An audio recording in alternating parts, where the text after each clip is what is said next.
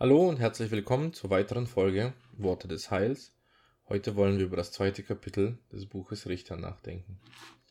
In diesem ganz zentral ist das Erscheinen des Engel des Herrn, der von Gilgal nach Bochim hinaufkommt, das Volk darauf hinweist, dass es den Geboten nach Gottes nicht nachgekommen ist. Hier fehlt oder hier fällt ein interessanter Begriff, nämlich dass das Volk den Bund, den es mit dem Herrn geschlossen hat, gebrochen hat. Dazu passt der Ort von Gilgal, denn genau hier wurde der Bund ja erneuert. Nun stellt sich die Frage, was ist das eigentlich für ein Bund? Wenn man in aller Kürze den Bund wie eine Art Vertrag sieht, das Gott mit seinem Volk schließt, wird hier eigentlich eine Agenda für das Buch der Richter vorgegeben. Wie bewahrt Gott seinen Bund, also seine ganz intime und persönliche Beziehung mit seinem Volk und bleibt doch treu seiner eigenen Gerechtigkeit. Das bringt uns zu der Frage, ist eigentlich der Bund, den Gott mit seinem Volk schließt, ein Bund mit Bedingungen oder ist es ein bedingungsloser Bund? Und Timothy Keller weist in seinem hervorragenden Kommentar über das Buch der Richter darauf hin, dass keine der Antworten darauf ob wir den Bund nun als bedingungslos oder als bedingt bezeichnen, völlig korrekt wäre. Denn tatsächlich ist der Bund, den Gott mit seinem Volk schließt, beides. Er ist bedingungslos in der Hinsicht, dass Gott wirklich sagt, dass er sein Volk erretten wird. Und er, wenn er sagt, dass er sein Volk in Kanaan führen und dort bewahren wird, es auch tun wird. Und doch ist er an Bedingungen geknüpft, weil Gott es nicht zulassen wird, dass sein Volk sich von ihm abwendet und damit ungestraft davonkommt. Aber schon da haben wir wieder dieses Wort sein Volk. Es geht um Gott und sein Volk. Und damit fängt wirklich die Agenda im Buch Richter an, die uns auf etwas weiteres hinweist. Denn wie kann man das verstehen, dass Gottes Bund bedingt und bedingungslos ist, wenn man nicht bis zum Kreuz hingeht? Am Kreuze Christi wird deutlich, wie Gott gleichzeitig gnädig und gerecht sein kann. Die Strafe liegt auf ihn, also auf dem Sohn Jesus Christus, damit wir Frieden hätten. Entsprechend passt das auch, dass es gerade der Engel des Herrn ist, der nach Gilgal hinaufzieht und das Volk zurechtweist. Der Engel des Herrn ist in der Bibel die Präinkarnation des Herrn Jesus Christus. Überhaupt zeichnet sich das Buch der Richter durch die vielfältige Darstellung von Gott aus. Es kommt im Alten Testament nicht häufig vor, dass die Führer im Volk Israel vom Geist Gottes erfüllt werden. Wenn wir David und Saul dazu nehmen, finden wir nur noch fünf weitere Personen, von denen das die Schrift bezeugt, und alle diese fünf Personen finden wir im Buch der Richter. Das Wirken des Geistes Gottes unter seinem Volk ist also ein zentrales Element im Buch der Richter. Aber gleichzeitig offenbart sich Gott auch durch den Engel des Herrn. Auch hier ist eine besondere Häufung zu finden, wie der Engel des Herrn wirkt und redet. Später erscheint er noch Gideon und noch etwas später auch Simson. Und immer wieder tut er Wunderbares und wird als Herr und als Gott angesprochen. Das Buch der Richter hat also viele zahlreiche Winke darauf, dass in Gottes Einfalt Vielfalt existiert. Das Buch der Richter ist also eine Handreichung um die Dreieinigkeit oder Spuren davon oder die Dreieinigkeit in Samenform bereits im Alten Testament zu entdecken. Wir befinden uns ja immer noch in der Einleitung zu den ganzen Richtergeschichten und ab Vers 6 im zweiten Kapitel wird darauf eingegangen, wie eigentlich die Situation in, in diesem Volk entstand. Als Josua noch da war bei seinem Volk, war eigentlich alles in Ordnung. Das Volk diente dem Herrn, sagt uns Vers 7, solange Josua lebte und die Ältesten, die noch lange nach Josua lebten. Aber als Josua starb, da änderten sich die Zeiten. Eine neue Generation kommt herauf, die den Herrn nicht kannte. Nun stellt sich die Frage, wer ist eigentlich dann schuld, wenn eine neue Generation den Herrn nicht kennt? Nun, wenn sich Kinder von Gläubigen vom Glauben abwenden, so kann, ist es als Einzelfall oft nicht als klare Tendenz zu bewerten. Aber wenn eine ganze Generation den Herrn vergisst, dann müssen wir doch sagen, dass auch bereits etwas in der Elterngeneration schief ging. Dennoch tragen hier die Kinder ihre ganze Verantwortung, dass sie sich von Gott abwenden, dass sie ihn nicht suchen, sondern wie Vers 11 und sagt, da taten die Israeliten, was dem Herrn missfiel, und dienten den Balen. Was passiert ist also das nächste thematische Thema, was das Buch Richter immer wieder durchziehen wird, nämlich was passiert mit Gottes Volk, wenn es sich dem Götzendienst zuwendet.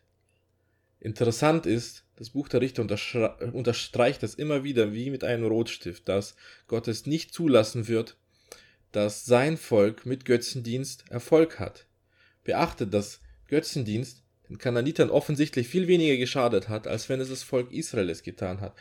Kaum wendet sich das Volk den Baalen zu, werden sie bestraft, werden sie unterdrückt, und gerade das Volk, dessen Götzen sie anbeten, erweist sich dabei als federführend, das Volk Israel in die Knechtschaft zu treiben. Und hier finden wir diesen Zyklus des Buches Richters, der sich mindestens sechsmal wiederholt und eigentlich immer weiter eskaliert. Nach einer Zeit des Friedens provoziert das Volk Gott. Gott erweckt oder, oder bringt dann einen Unterdrücker, der das Volk knechtet. Das Volk schreit zu Gott um Hilfe.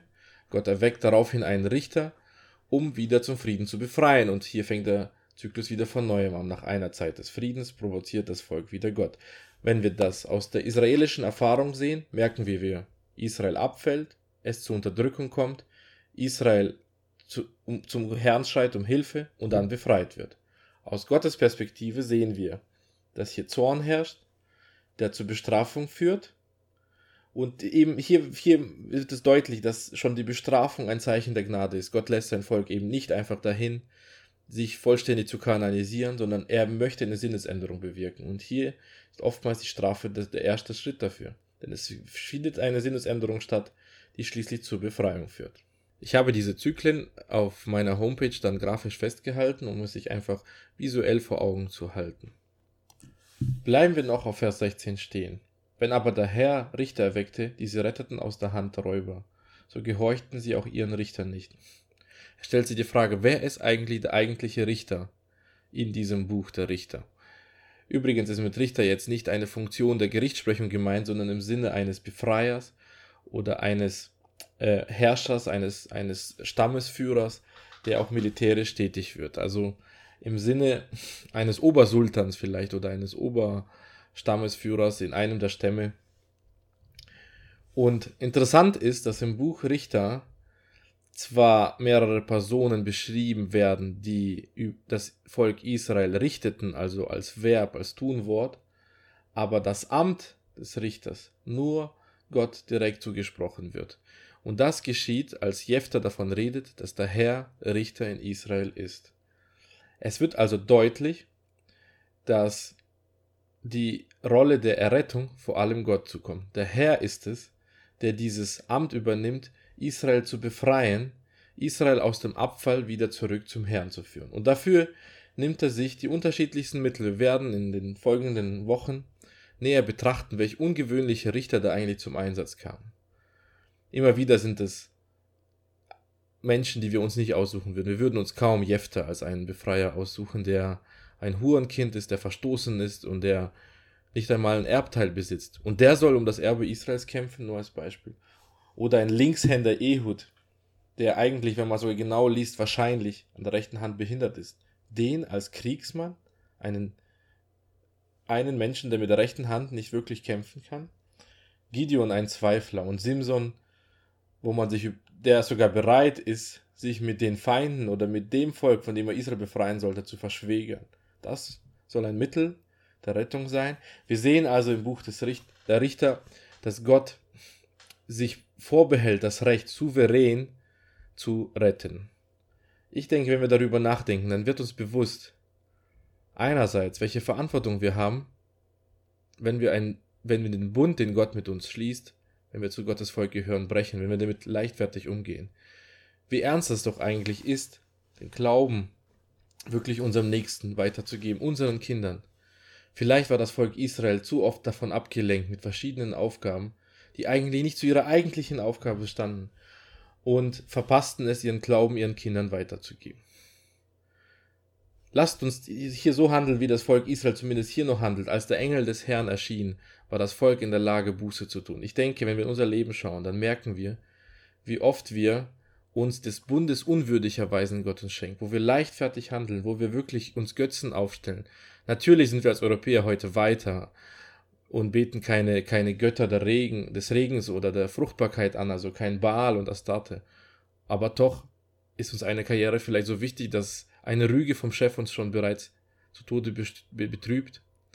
Vielleicht vergöttern wir unsere Familie, dass wir nicht die leiseste Kritik an unseren Kindern dulden, dass wir eigentlich alles vernachlässigen, um unsere Söhne und Töchter wohl behütet zu sehen. Vielleicht vergöttern wir unseren eigenen Dienst. Vielleicht vergöttern wir sogar unseren eigenen Gottesdienst. Selbst das Thema wird im Buch des Richter noch später besprochen. Alle möglichen Götzen duldet Gott nicht neben sich. Und wenn wir zu seinem Volk gehören, wird er eingreifen und uns davon reinigen. Die Frage ist, wo stehen wir? Akzeptieren wir das? Tun wir Buße? Kehren wir um? Rufen wir zu dem Herrn um eine, einen Erlöser? Gehen wir zu Christus, dem größten aller Erretter, dem Richter, der wirklich echte Befreiung schenken kann? Amen.